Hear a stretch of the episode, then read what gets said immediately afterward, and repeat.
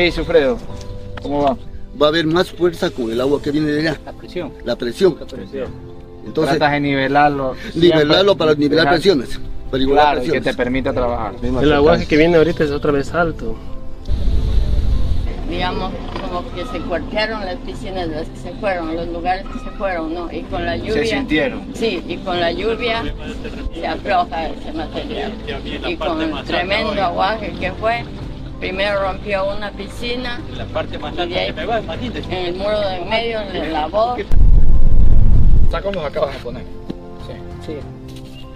¿Por qué dices que no sirvió? Porque incluso los pusiste los sacos y se te vino por Porque igual el agua pasó, por eso tenemos toda la humedad. Y miren lo que pasó.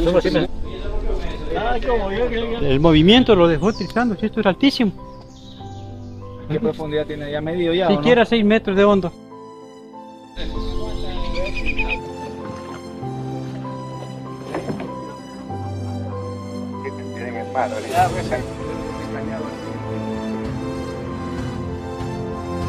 La luchamos para ver si lo podíamos salvar. Encañamos, con caña, todo, válgame la redundancia. Pero igual, este igual que subió ya trepó todito por acá y se va para todo acá, se va allá al lado, acá. Ya no se pudo. Va, ya también está roto.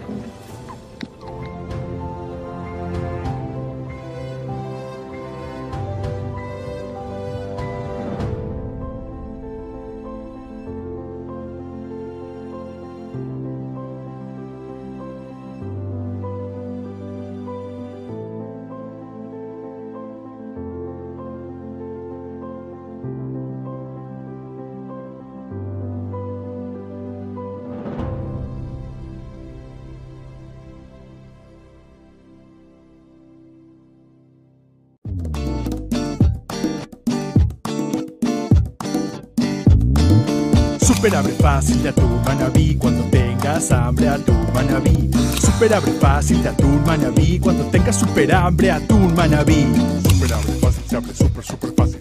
Super abre fácil se abre super super fácil. Para mano chiquita o mano grandota levantas y zas del mar a tu boca. Super abre fácil de atún manabí cuando tengas super hambre atún manabí. Somos Escándalo TV, de Manabí para el mundo. Síguenos en TV Cable en el canal 77, el canal que siempre te acompaña. Ya con ustedes, Azul Sostenible. Un espacio de diálogo sobre la importancia del océano para Ecuador, relacionado a la conservación y el uso sostenible de sus recursos. Bienvenidos.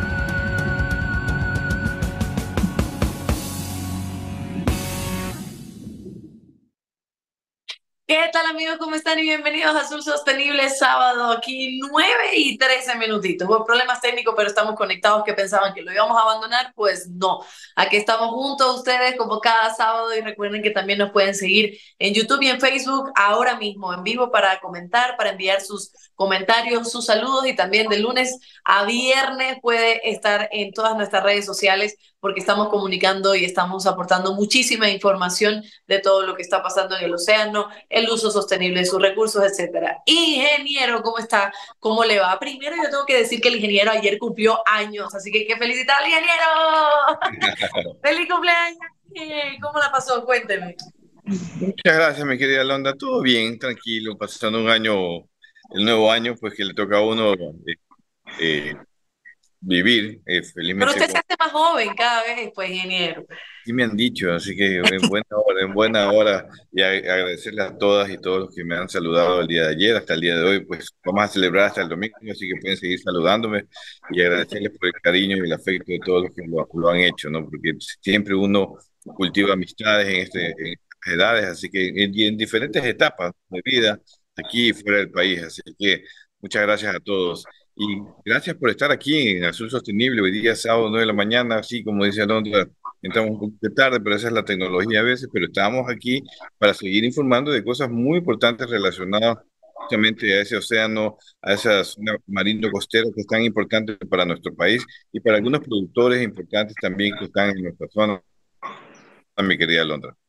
Así es, así es, así que ya saben que pueden enviar sus saludos de cumpleaños al ingeniero a través de Facebook y YouTube, que nosotros vamos a leer también esos comentarios y mándele todo su cariño a este ser humano tan maravilloso, también creador de Azul Sostenible, un programa que llega a ustedes para informarles, para darle espacio también a todos estos profesionales que están haciendo eh, algo, están haciendo, es que están trabajando, que están produciendo, que están llevando el país también adelante de una forma sostenible. Así que hay que agradecer muchísimo que haya estos espacios. El primero, siempre digo, en Ecuador, porque no ha habido otro programa que hable también de los recursos marino-costeros, etcétera. Y aquí estamos, Azul Sostenible para ustedes cada sábado en vivo a las 9 de la mañana. No importa dónde estemos, cuán lejos estemos, siempre vamos a estar conectados junto a ustedes. Y hoy entonces vamos a darle la bienvenida a dos invitados maravillosos. Eh, Danilo Rengifo, que es presidente de la Federación Ecuatoriana de Acuicultores, y también está con nosotros Mónica Mora, que es productora camaronera de El Oro. Hoy para hablar también de acuicultura, un tema que a mí me, me gusta muchísimo, ¿no? Análisis sobre el sector acuícola, ¿no? Los criterios para su desarrollo sostenible y también algunos impactos negativos que se han dado eh, sobre todo por el tema de, de, climático, los eventos sísmicos y un poco de la delincuencia, porque el otro día estaba escuchando ingeniero, leyendo más, más que nada también ciertas denuncias que se hacían desde la Cámara de Acuicultura sobre la delincuencia que ha azotado muchísimo a los camaroneros y a la acuicultura en general y, y nada, y esto afecta, o sea, para que vean que no es que solo nos afecta a nosotros los ciudadanos a pie, sino a, a cuestión de, de, la producción, etcétera. Entonces ya está con nosotros eh, Danilo Rengifo y Mónica Mora. ¿Están por ahí? ¿Cómo les va? Hola, hola, hola buenos, buenos días, días, buenos días. Buenos días, Mónica. ¿Cómo está? Productora camaronera. Y por ahí no veo, no veo a Danilo, pero por ahí ya, ya va a salir Danilo con, con nosotros conectados para comenzar con, con las preguntas sobre el sector acuícola. Y voy a empezar entonces de atrás para adelante para saber cuáles son las afectaciones también que ustedes han tenido durante, no sé si decir este año, porque bueno, prácticamente recién empieza, pero ha sido un año bien movido. Pero digamos en los últimos meses, Mónica, comienzo con usted eh, como productora camaronera del oro. ¿Cuáles han sido las afectaciones tanto climáticas, medioambientales, como, como digamos, humanas que han podido registrar en, en, en la producción camaronera?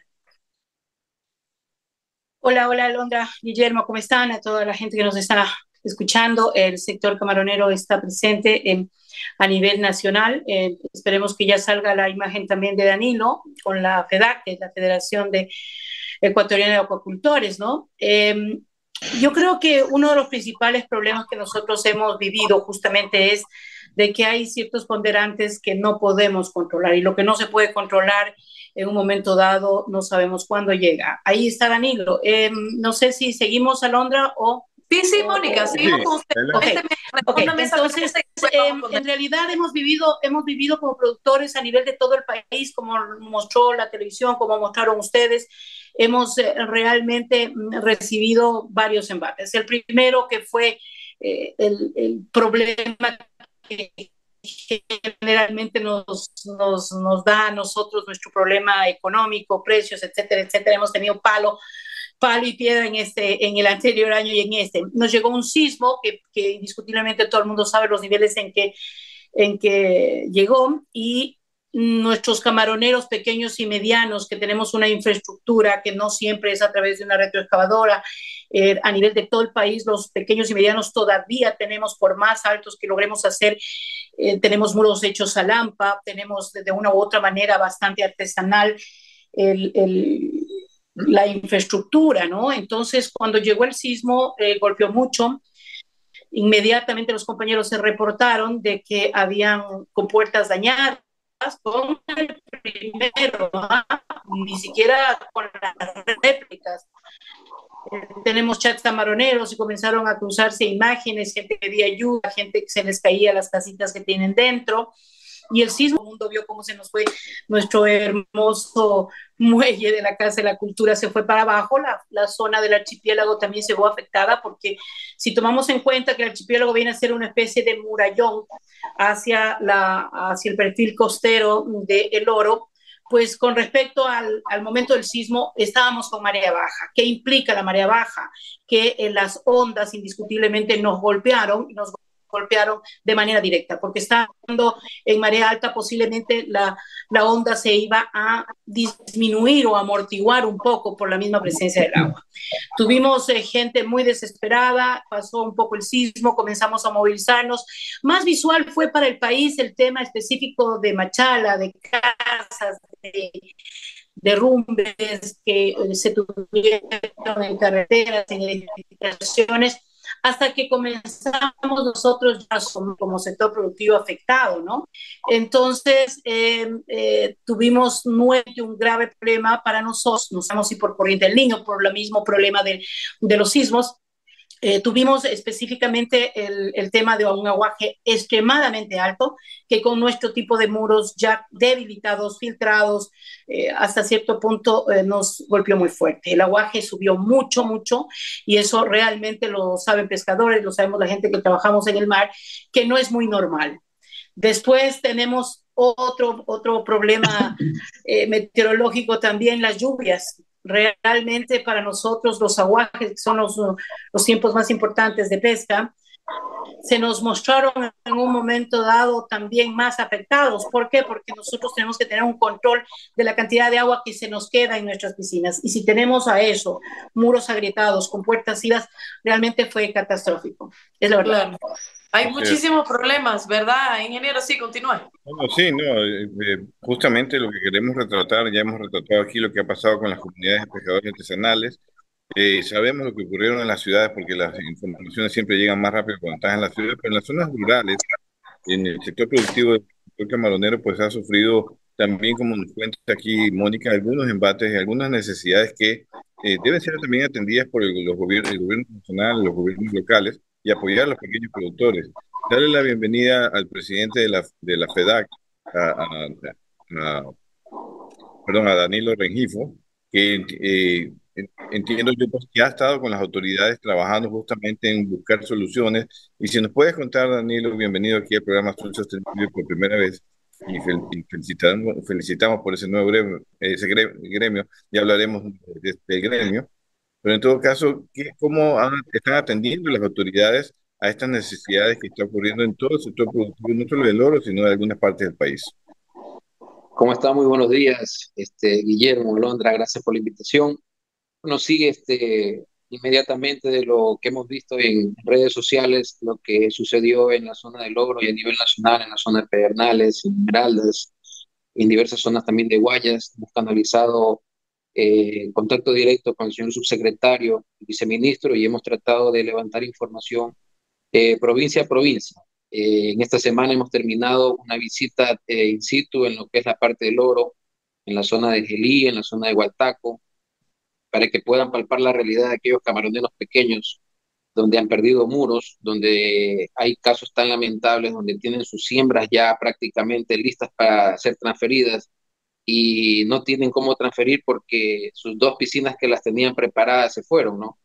Entonces es ahí donde eh, prácticamente se está tratando de levantar la información de daños y ver en qué manera también eh, el sector eh, puede apoyar a estos camaroneros que en esta, en esta situación ya vienen siendo golpeados desde la época de, de COVID, la época también de la especulación de tantos precios bajos que hoy por hoy tenemos en el mercado y más encima el terremoto, más encima el tema de las lluvias, el tema del aguaje, o sea, es algo que lamentablemente eh, duele, duele, digamos, este sector que casi no es muy divisado, porque la gente siempre afuera dice, bueno, son 7 mil millones de dólares, y la gente piensa el camaronero tiene plata, pero dentro de esos 7 mil millones hay un 40 48% de camaroneros medianos y pequeños, los cuales no, no tienen los recursos, no tienen el músculo económico fuerte para poder eh, eh poder apalear un poco la situación. Se levantó un, se levantó un informe en el cual, eh, por ejemplo, hay piscinas donde se les han ido 4 o 5 metros de muro y para poder restablecer un muro de esos, por ejemplo, el monto de inversión está entre los 800 y 1000 dólares en contratación de gente, de cañas, de lamperos, etcétera, etcétera. Entonces, estamos tratando de poder levantar información, vuelvo y repito, en cada una de las provincias a nivel nacional La semana que recién pasó visitamos lo que es la provincia del Oro, se pudo constatar que hay alrededor de unas 3.400 hectáreas afectadas, se espera que sean más, como tenemos prácticamente el espectro de todos los, gremios este, dentro de esta federación, se está tratando de canalizar por cada gremio para que puedan levantar un informe técnico del daño y perjuicio que hayan tenido por el tema de los aguajes, el tema de la lluvia. Pero hasta el momento lo que se ha podido eh, levantar con la visita del señor subsecretario es que alrededor de unas 3.400 hectáreas las que están, digamos, este, afectadas por un monto de más de 2 millones de dólares en lo que concierne en lo que es este, la provincia de Oro. Eh, nuestro gremio hermano CNA eh, la semana pasada también dio un reporte que las pérdidas estaban entre los 8 y 10 millones de dólares. Entonces estamos tratando de levantar información en cada una de las zonas afectadas como para poder eh, ver la manera de cómo poder ayudar a, a este sector que viene siendo golpeado fuertemente. Claro, claro, totalmente. Y, y ahí ya lo, lo, comunicaban también sobre el medio ambiente y el clima también, que no da tregua, ¿no? Pero eh, también hay que saber cuáles son eh, la forma de, de, salir de esto, la resiliencia para poder continuar trabajando, continuar eh, haciendo todo el trabajo y que no se puedan, no se dañen ustedes como productores, ni tampoco el, el consumidor, ni tampoco la economía, ¿no? Y, y estaban hablando, ingeniero, de, de, este nuevo gremio, ¿no? Que, que, que nace y, Sí, cuéntame. Ya, ya, iba a hablar algo, dígame. No, ya iba... no sí, importante conocer estos detalles. Yo creo que inclusive no solamente la autoridad pesquera, la autoridad acuícola, pues tiene que intervenir, lo habíamos dicho con los pescadores artesanales, porque en estas comunidades rurales también se debe haber sufrido, aparte de la infraestructura camaronera, pues eh, las comunidades tienen que haber sufrido y que, que, que, debe haber la atención de la Secretaría de Riesgo, Ministerio de Salud, Ministerio de Agricultura. Sí, y, y, también quiero preguntar, antes de, de ir al tema del, del, gremio y otras, y otras preguntas, sobre el tema de la inseguridad, porque tengo entendido lo que le comentaba al inicio del, del programa, que también eh, por parte de CNA, o sea, de, los acuicultores, etcétera, también están denunciando eh, la delincuencia. Creo que nosotros también tuvimos eh, a camaroneros en nuestro programa que estaban diciendo que, es insostenible también el tema de la delincuencia. ¿Cómo, ¿Cómo, lo ven ustedes? ¿Les está afectando muchísimo tanto eh, Rengifo? Dígame usted que no, no he podido saludarlo, ¿cómo le va? Cuénteme Hola, cómo va el tema de la, de, la, de la delincuencia, si les ha afectado muchísimo también a ustedes. Bueno, el tema de la delincuencia es un cáncer que venimos soportándolo ya desde muchos años atrás. Estamos tratando de poder eh, trabajar en el tema de seguridad y en el tema del porte de armas, que es un tema muy, muy delicado. Eh, en este primer trimestre eh, de lo que va del año 2023 eh, se reportan muchos robos a camaroneras y comparado con el año 2022 el incremento, o sea, es sorprendente, cada vez sube más, ¿no? El sector productivo es aquel que tiene que tratar de invertir para producir y para cuidar su producto, a pesar de que hemos tenido prácticamente eh, quitado el subsidio, pero ese subsidio no lo vemos nosotros reflejado, por ejemplo, en temas de seguridad, en temas para que el productor pueda trabajar tranquilamente, ¿no? Entonces, hay casos también muy preocupantes donde, donde camaroneros han tenido que abandonar sus propiedades por la inseguridad. Entonces, sí es algo que lo estamos tratando de manejar y tratar de buscar soluciones, en este caso, que vayan en beneficio del productor y la gente que está prácticamente en el frente de batalla. Entonces sí es un tema que preocupa a todo el sector, ¿no? Y, eh, vemos en las noticias que es un problema a nivel nacional, pero que en este caso sí afecta al sector productivo. Claro, Mónica, ¿y ustedes allá también en, en el oro cómo, cómo ven el tema de la inseguridad? Pues yo, yo considero que sí es importante, Alondra, eh, irnos un poco también al tema macro. Nosotros, eh, eh, la vez anterior que conversé con ustedes, eh, soy parte un poquito de la Comisión de Seguridad del Sector Camaronero. Ahora por temas de salud estoy un poquito alejada, pero estamos permanentemente presentes. Pero yo creo que hay que tomar también en cuenta que el, el tema de seguridad es un, tema macro. Es sorprendente ver a cantidad de asambleístas metidos en comisiones, en comisiones de seguridad y no saben jota de seguridad. ¿Qué nos pueden decir los camaroneros? Tenemos un porte de armas, somos los ganaderos y los camaroneros los únicos autorizados a porte de armas. Una resolución del, una resolución de agosto del 2022 eh, ya el comandante, perdón, el, director de, de, control de armas es muy claro, es muy preciso, el camaronero puede portar su arma. El problema que tenemos es la lentitud burocrática que existe cuando se emiten reglamentos que realmente la gente los hace en escritorio. Vuelvo e insisto. Por ahí, eh, eh, el día de ayer, muchos camaroneros emocionados eh, transmitieron un, un, Twitter, porque ahora todo el mundo habla de maravillas en el Twitter, transmitieron un Twitter del, me parece, de este señor Almeida, y yo me sorprendo la capacidad de meter la pata y de desinformar de muchos asambleístas, definitivamente. Por favor, el señor dice, lo logramos, lo logramos, porte de armas 29 de marzo, y por favor, lean. El porte de armas para el sector camaronero y, ganadero está abierto. ¿Qué es lo que lograron ahí como medio brochacito con, el tema? Mezclar el tema de porte de armas con el COI. ¿Qué quería decir? Que antes podía usted, eh, mediante el código orgánico integral, se podía eh, tipificar de tres a cinco años el ataque con un arma de fuego. Qué lindo chiste, quitaron la palabra fuego y dejaron un arma. De manera que si a alguien le considera necesario, yo la golpeo a usted con un lápiz y es un arma. Entonces, eh, no hay una coherencia. Lo que sí resalto un poquito en ese, en, en esa tema de texto, la verdad es que ya no sé ni siquiera cómo llamarlo, en esa bolita que arman, por ahí el artículo 360, que es el único que tiene validez para nosotros, en el cual indica que quien tenga un, un permiso de armas que esté caducado y que haya ingresado en la plataforma de control de armas, iniciando un proceso de renovación, podrá aportar su arma y mostrar a la autoridad que está ingresado hasta poder regular. Pero eso no quiere decir que yo lo voy a tener a un permiso caducado uno o dos años. No, el tema es progresivo. También quisiera tomar en cuenta, para hacer un corta, un poquito corto, el tema de la asamblea. Nos tiene fregados al país. Nos tiene fregados porque realmente, ¿qué puede pedirle usted a Londra, a ustedes que ya han visto que inclusive como periodistas están siendo agredidos?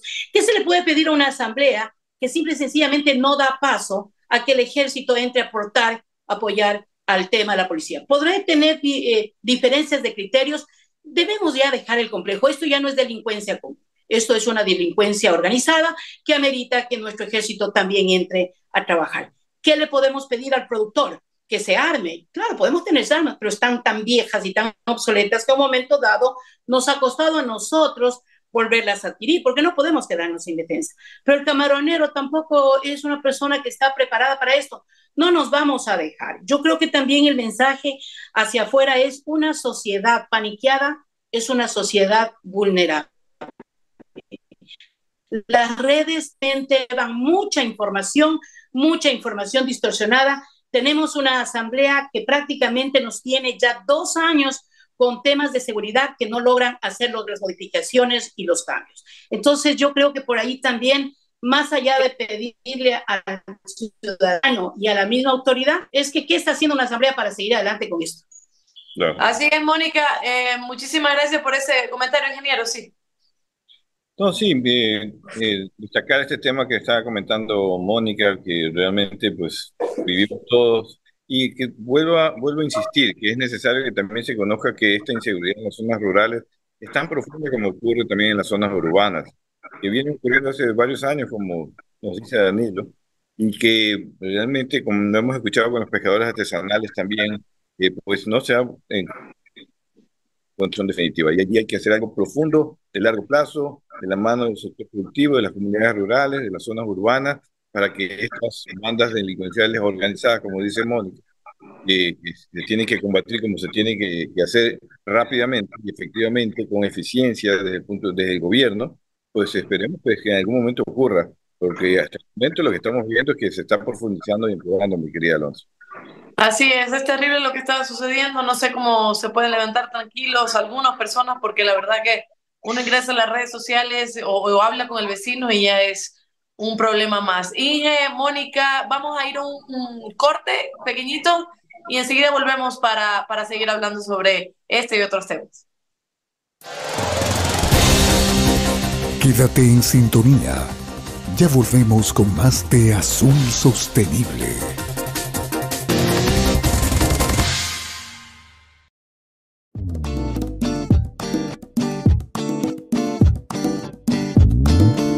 Super abre fácil de atún manabí cuando tengas hambre atún manabí. Super abre fácil de atún manabí cuando tengas super hambre atún manabí. Super abre fácil se abre super super fácil.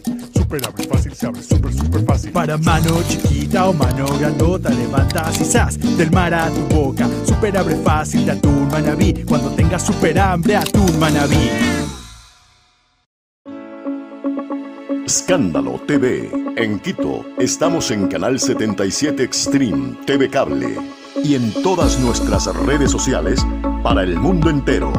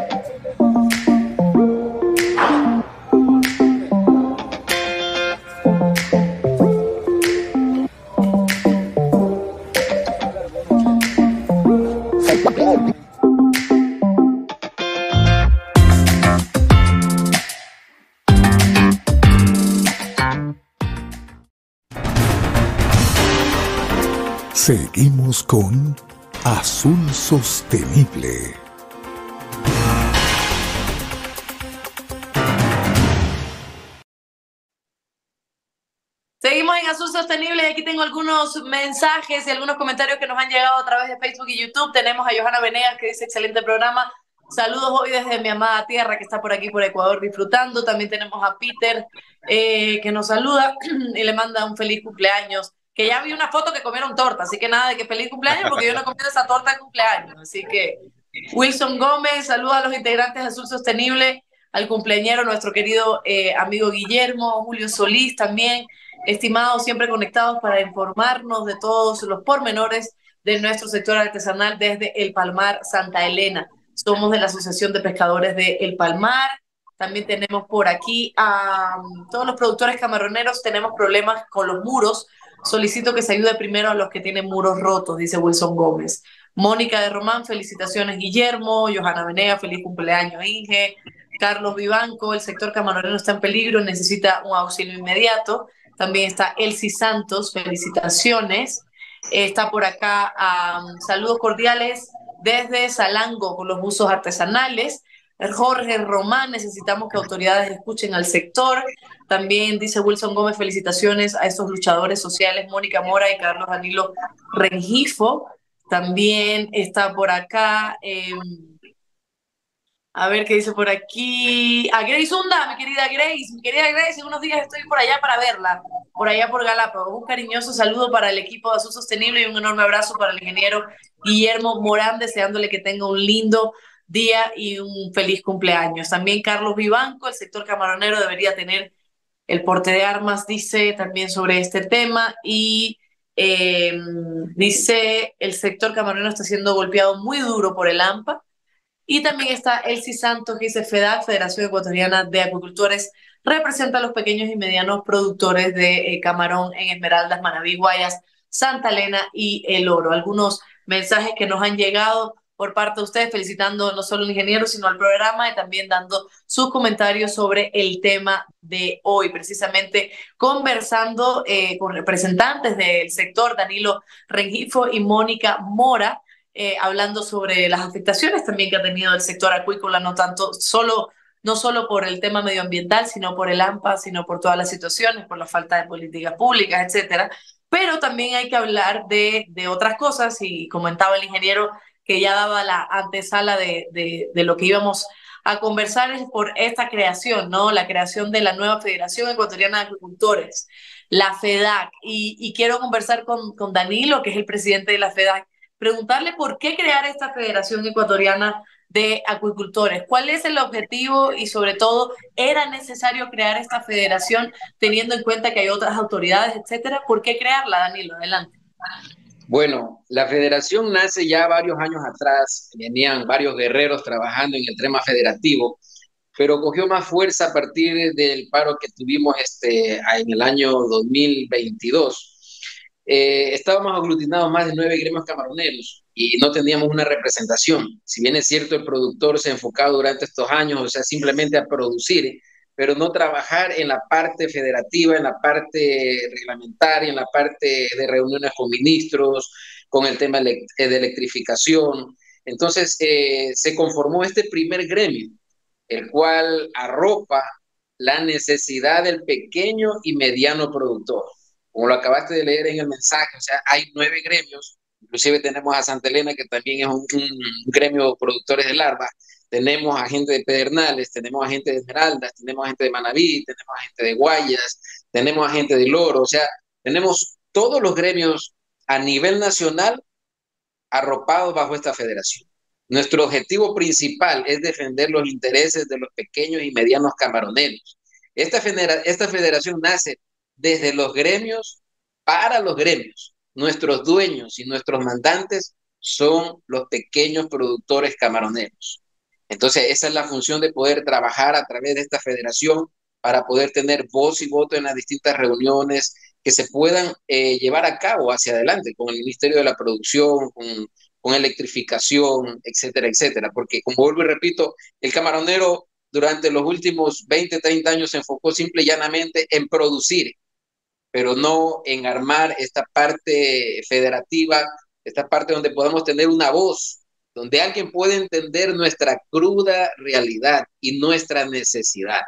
Entonces, para nosotros es un gran privilegio poder estar hoy en día ya legalmente constituidos. Tenemos ya, me parece que son tres semanas, donde ya tenemos ah, prácticamente eh, legalizado lo que es el tema de la federación.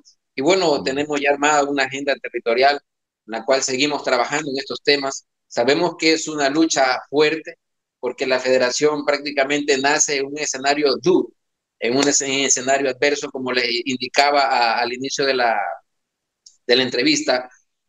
Siempre hemos venido luchando con un tema especulativo. Ecuador es un país en el cual se especula demasiado el tema de los precios. Entonces es ahí donde el camaronero vive su golpe. Podemos tratar de ver la manera cómo mediar, cómo equiparar la balanza en alguna negociación o diálogo con el sector exportador, con aquel sector donde, en el cual han abierto, sí, una brecha, o sea, han abierto varios mercados a nivel internacional, tenemos una marca país como el mejor camarón del mundo, pero, o sea, el sentir de nosotros es que tenemos el, el precio más bajo del mundo, ¿no? Tenemos una guerra comercial, si bien es cierto, con India y con otras otras potencias, digamos, en cuanto a producción, pero tenemos que equiparar la balanza para que no podamos permitir que en nuestro país se cree un oligopolio que eso es lo que nosotros no queremos y nosotros no callaremos hasta que esto pueda llegar a un equilibrio. Entonces, siempre se está, dígame.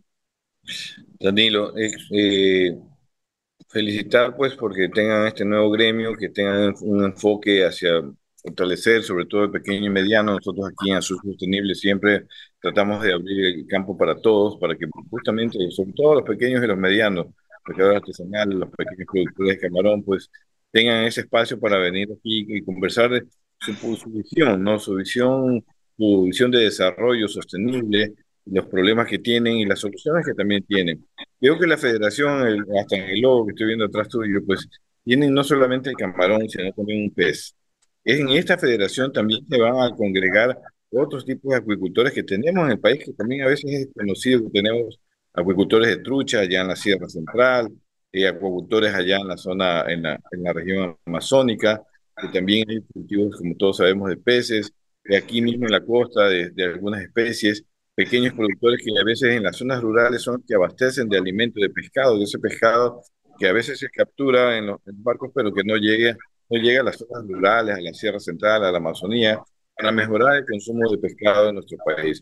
Federación también va a coger esos grupos, va a impulsar también el desarrollo de o diversificar ya la acuacultura, porque estamos con el camarón, somos exitosos, más allá de que hay que arreglar temas internos en la cadena, como tú dices, pero también podemos diversificar a otras especies marinas y de agua dulce, ya que tenemos una infraestructura y un conocimiento de, eh, de acuacultura muy grande.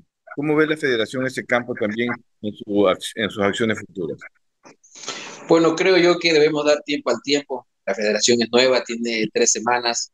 Eh, estamos levantando prácticamente el cuerpo administrativo, fortaleciendo también el núcleo económico también dentro de nuestra federación. Eh, no me gustaría, digamos, poder decir un sí, pero tampoco es un no, eh, en el cual nosotros debemos de trabajar juntamente con todo el sector y también con autoridades para poder caminar. Hablamos en este tema sostenible en el tiempo. Entonces, es una federación nueva, es el primer gremio que acapara a todos, prácticamente todos los gremios a nivel nacional. Entonces es algo que, bueno, tendríamos que analizarlo con el directorio y, más que nada podernos este, trazar objetivos hacia adelante. Ya, perfecto, perfecto. Porque, eh, como hemos comentado aquí, por ejemplo, la maricultura es un campo que todavía está en cero en nuestro país, muy poco se está haciendo, quizás por ahí los pequeños pescadores están haciendo cultivo de ostras. Ojalá que ustedes puedan pues abarcar eh, con la federación este nuevo campo, yo creo que es importante para el país, no solo para ustedes, y que el gobierno, los gobiernos, el actual y los futuros apoyen eh, ampliar esta visión de la agricultura, ¿no? Como veo que ustedes son una federación de agricultores, entonces ojalá pues que en, más adelante, y yo entiendo que recién están creados, pues, puedan abordar este tema también con las autoridades, apoyos, incentivos económicos, eh, políticas para ampliar la, la, agricultura Ecuador tiene un, gran potencial, ¿no? Entonces pienso que la federación que está surgiendo ahora pues también puede ayudar en conjunto con otros gremios como la Cámara de Agricultura otros pequeños agricultores, Danilo. Danilo, ¿y cuál es el siguiente paso de ustedes ahora que ya han sido creados eh, ya están creados, ya veo que se están sentando con las autoridades. ¿Cómo les fue con el, ministro de la Producción, la pesca y la acuacultura? Vi, que se sentaron con él en estos días. Sí, bueno, el día de ayer fue nuestra primera reunión con el ministro Juan José Prado. Después de dos años pudimos conocerlo personalmente a él y también asimismo que sepa de primera mano nuestras necesidades. Se comprometió a poder trabajar en, en créditos para poder ayudar al sector en cuanto a las necesidades que tiene y también que sepan nuestras realidades y tasas de interés que en este caso podrían ayudarnos en estos temas, ¿no? También nos, eh, nos ayudó también el tema de poder abrir más mercado para nuestro sector porque ya hay una normativa actual donde le hemos venido trabajando con el señor subsecretario, el viceministro, para poder hacer el tema del copacking y poder exportar el camarón.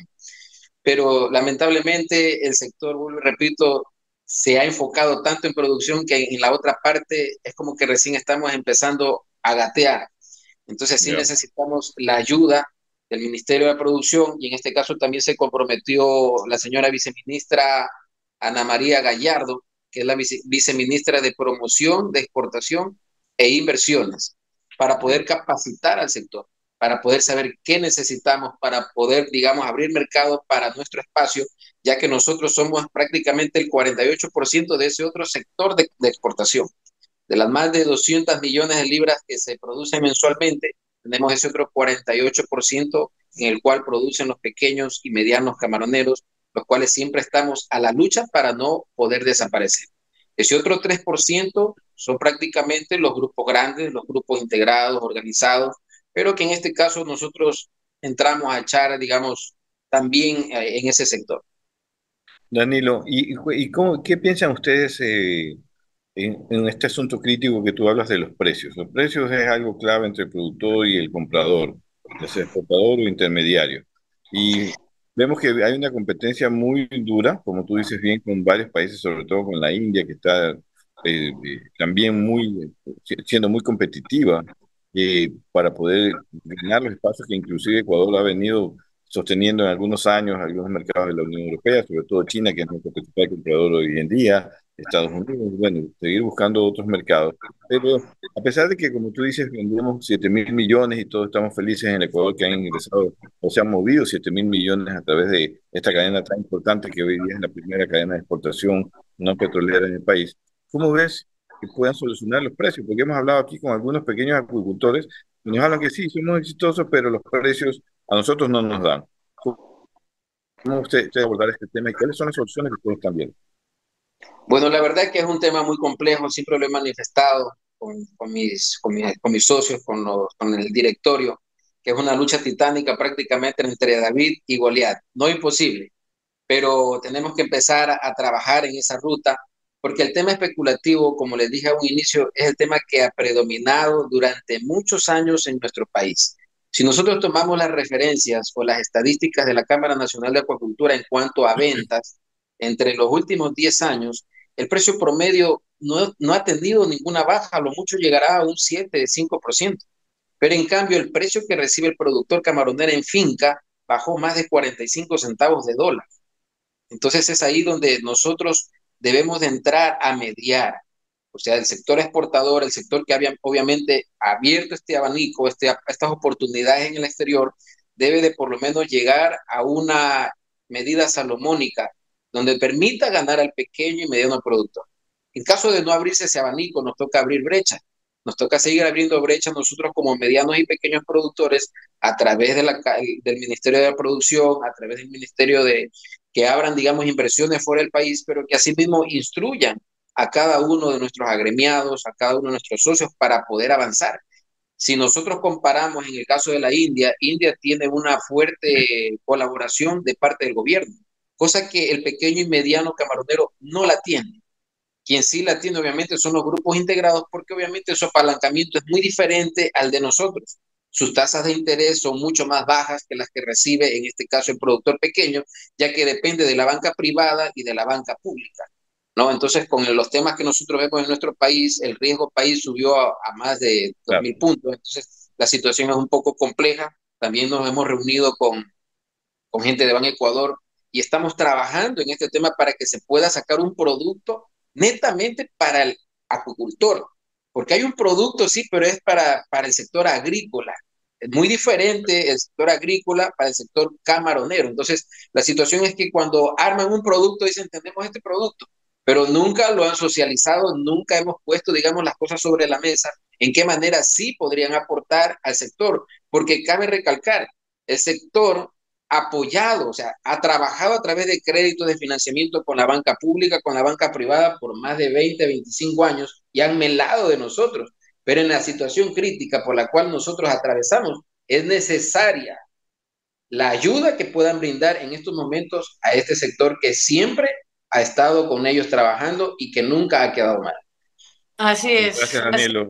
Alonda, Mónica, eh, eh, eh, quería, quería conversar un poco más con Mónica también, quería Londra, porque aquí hemos hablado eh, siempre de la tecnología.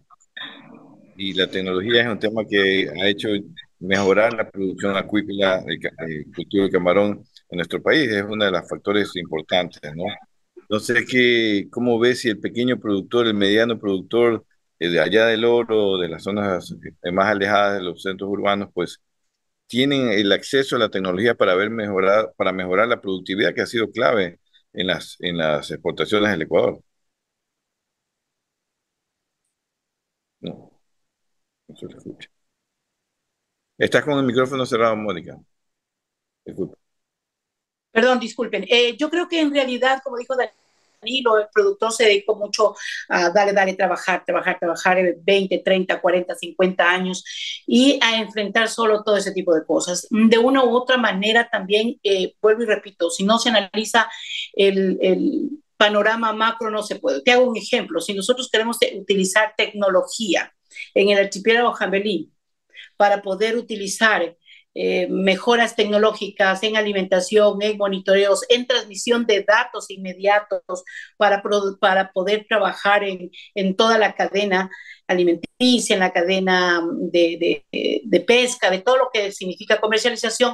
En el archipiélago Jambelí eh, hicimos un recorrido en ese tiempo con Conatel y realmente no tenía ni siquiera eh, la capacidad de que le llegue el Internet. Teníamos un 2G Estoy hablando hace unos dos años, un 2G. Entonces, si no hay Internet, encima de eso no tenemos, ahora se está tratando de entrar a un tema de, de electrificación, pero ese tema lo vengo conociendo desde la época de Correa. Pues. O sea, tenemos ya 15 años con el mismo tema, tenemos una subestación Pongal que no cuaja, que, que no cuaja, y realmente yo creo que es porque las autoridades están extremadamente centralizadas. El poder que se tiene en, los poderes políticos, económicos, donde se manejan y se toman las decisiones, nos tienen en un momento dado a ciertas provincias enmudecidas, invisibilizadas. Tenemos nosotros acá mucho trabajo caminado con CNL, tenemos mucho trabajo también caminado con Axel Bedani, que es la persona que hemos encontrado en estos últimos tiempos, un hombre que realmente nos ha reactivado. No soy de la que echo flores a no, para mi concepto, tú me conoces y la gente que nos escucha también, pero al César lo que es el César. No puedes hacer políticas económicas de electrificación porque CNL está en Quito. No pueden ponernos a un hombre de escritorio que nos dice por aquí tienes que meter la línea cuando el señor ni siquiera entiende que para cruzarla tiene que cruzar un estero de más de 20, 30 metros y que tiene un manglar que está protegido naturalmente. Entonces, yo creo que hay que ir asentando. Te hago un ejemplo. Si había en la época de, no sé si tú eh, te recuerdes, en la época de, de, de esta niña Katiuska, ella fue ministra, se hizo el primer, ojo, se hizo el primer firma de un acuerdo público y privado para electrificación, con, por supuesto, con todo el derecho que se, que se tiene todos de ser atendidos, con uno de los más grandes eh, tenedores de tierra camaronera e inclusive eh, exportador. ¿Y cuál era el contexto de eso? Se suspendió, no, no avanzó, no avanzó. El hecho de que el camaronero pueda acceder a ciertos créditos con inclusive créditos internacionales que puedan ser eh, adquiridos por nosotros y pagados inclusive con facturas. Pero eso no, lo pueden hacer ellos. ¿Qué puede hacer un camaronero que esté en el archipiélago de Jambelí, en la isla Patria, en, en, en, donde tenemos nosotros, que es por la zona de las Huacas, cuando ahí recién nos llega solamente la monofásica? Entonces, Guillermo, eh, tener autoridades que están en un momento dado tan preocupadas por el país, entiendo que todo el mundo está con problemas, pero somos eh, honestamente los dos rubros no petroleros tan importantes y estamos diluidos en un ministerio de producción que tiene tanta amplitud, tanto que atender y que realmente yo, aunque muchos me, me dan un poco de palo con ese tema, yo siempre digo, el Ministerio de Acuacultura y Pesca no debió desaparecer. Definitivamente, no podemos seguir invisibilizados porque nuestro nuestro futuro. No podemos seguir sangrando solo de petróleo eh, y nuestro país. Nosotros producimos, hemos trabajado años, años siendo camarón orgánico, adelantando el respeto al medio ambiente, a, a pesar de muchos detractores, porque de todo hay en este, en este mundo, eh, tenemos un, un, gran avance inclusive en el tema, en el tema del cuidado del medio ambiente. Alondra y, y realmente Guillermo y las personas que nos escuchan, no podemos nosotros seguir compitiendo en el mundo con pala y pico. ¿Cómo claro. puedes pedirme a mí como productora camaronera que yo mejore mis temas de alimentación si ya todo el mundo está con sistemas en un momento dado electrónicos en los cuales ya el balanceado no se me va a desperdiciar? Ahora, ¿qué tanto es mi corresponsabilidad? Yo pienso que también. Llega un momento dado en que muchos productores decimos, ah, yo soy productor primario y ahí me quedo, porque realmente eh, en la cadena productiva hay tantos eslabones que no tengo la capacidad. Por supuesto, porque el pequeño y mediano, como, como éramos mi esposo y yo, te dije que por temas de salud estoy en un momento eh, apartada, pero mi esposo y yo trabajamos dentro de la camaronera. ¿Qué quiere decir? Que Mónica Mora vivió en una casa de caña, estuvo a cargo de la cocina, mi esposo estuvo en los muros. No es que el camaronero es privilegiado. Entonces, Guillermo, es pura utopía si nosotros no asentamos las políticas realmente. ¿Por qué hay esa centralización? ¿Tú qué crees? ¿Que a CNE le interesa el oro? No, a CNE el oro, porque hay una diversificación de todo esto. Hemos trabajado mucho con, con los CNE del oro, llevamos cinco o seis años tenemos georreferencias, pero la verdad, verdad es que hasta el momento no logramos, por más esfuerzo que ha hecho Alex de Dani, de plasmarlo. Si no hay una, en el caso del oro, que ya Pedernales también está peleando lo mismo, este, Esmeraldas también, solamente ver la participación que tienen las provincias, que no son eh, Guayas, que no son en un momento dado Azuay, un montón de provincias que tienen otra diversidad, nos encontramos que nuestra inversión es irrisoria. Entonces, mientras tengamos el centralismo político de las políticas públicas, haciéndoselas en un escritorio, haciéndolas dentro de una asamblea que más se dedica a pelear entre ellos y no ver que nos estamos jodiendo todo el país, ¿qué vamos a pedirnos? ¿Qué nos pueden pedir a todos nosotros? Así es. Así es, mi querida Londra. Eh, profundas reflexiones, un sector importante que no debe ser eh, olvidado y atendido rápidamente. No se le escuche, Londra. Estás con micrófono cerrado, mi querida Alondra. Perdón, aquí está. muchas, muchas, gracias a Mónica Mora y a Danilo Rengifo. La verdad que es muy importante que eso lo escuchen, que lo escuchen todas las autoridades y que atiendan a este sector también y todas las denuncias, digamos, que, se, que, que hace Mónica eh, eh, para, poder, para poder entender lo que se necesita y para poder crear también un plan, un camino para lograr la recuperación también del sector y de todos los afectados. Y a Danilo también, muchísimas gracias también como cabeza de, de, esta federación para seguir eh, hablando sobre los problemas, sobre las situaciones, sobre los posibles resultados y respuestas que debe dar eh, los, los sectores y todas las instituciones para que apoyen también a este sector tan importante. Ingeniero, por mi lado, muy bien, muchísimas gracias a Mónica, a Danilo por estar con nosotros y por brindarnos. Guillermo, Guillermo quisiera decirte, Alondra y Guillermo, algo para, para poder cerrar el tema. Vi que realmente la FENACOPEP está trabajando mucho con todos los sectores pesqueros, ustedes colaborando mucho para ayudar a las comunidades. En el archipiélago Jambelí tenemos cinco comunidades que también están recibiendo el aporte de todos los pescadores y de muchos también sector camaronero, porque como tú dijiste, no solamente nos fregamos los camaroneros, nuestras comunidades tienen problemas en sus muros de retención. A través de este medio pido también la ayuda para nuestras cinco comunidades del archipiélago de Jambelí. Costa Rica, Bellavista, Pongalillo, Huacas, y casitas, por favor, estamos ahí siempre a la orden, Alondra y Guillermo, cualquier momento dado, ese tipo de conexiones. Gracias a ti, Danilo, un abrazo a la distancia y felicitaciones por esa FEDAC. Muchísimas gracias. Nos vemos en algún otro programa y muchísimas gracias por conectarse también junto a nosotros para entender lo que sucede en los sectores y por supuesto ya saben que estamos en Facebook y YouTube. Muchísimas gracias, Mónica, gracias Isaac eh, por esta conexión también, ingeniero, y a seguir festejando la fiesta patronal y a seguir disfrutando también y a seguir eh, teniendo muchísima más edad para seguir trabajando en el sector. Así es, mi querida Londra. Eh, muchas gracias por todos esos deseos, todas esas expresiones de la gente en las redes, por las tuyas también. Así que a seguir trabajando y seguir demostrando justamente a través de Azul Sostenible un canal especializado justamente en estos temas, que lo creamos con esa visión y que, bueno, en buena hora pues están viniendo aquí los productores, pescadores, los grandes, los pequeños, el gobierno, los especialistas, inclusive en temas como Franklin Ormaza, que ya nos avisó de tanto de lo que puede ocurrir ahora, de lo que puede ocurrir en el 2024, ya están advertidos, vamos a seguir abordando ese tema del niño, que es muy probable que aparezca a partir del segundo eh, semestre, más allá de que parece que el niño ya está por aquí muy cerca, Así que atención. Aprovecho también, aprovecho también para animar a todos nuestros amigos, colegas camaroneros que puedan seguir en Twitter la página de FEDAC, puedan compartirla y puedan estar informados de todas las cosas que vamos a estar realizando, que puedan, digamos, este, estar informados y que sepan que con la ayuda de Dios vamos a tratar de luchar por los pequeños y medianos camaroneros que están tan necesitados. Listo, muchísimas gracias Danilo. Ahí pueden seguir entonces las redes. Gracias, Mónica. Chao, bye. Ya ahí, entonces nada, seguir trabajando. Nos vemos el próximo sábado. El próximo sábado yo voy a estar por Galápagos, así que por ahí le mando un saludo de Grace Hunda para... Usted no es el único que viaja ya. Ya está bien. Usted ya que está siguiendo unos malos ejemplos de viajar mucho. Un abrazo y nos vemos el próximo día sábado entonces. Chao, y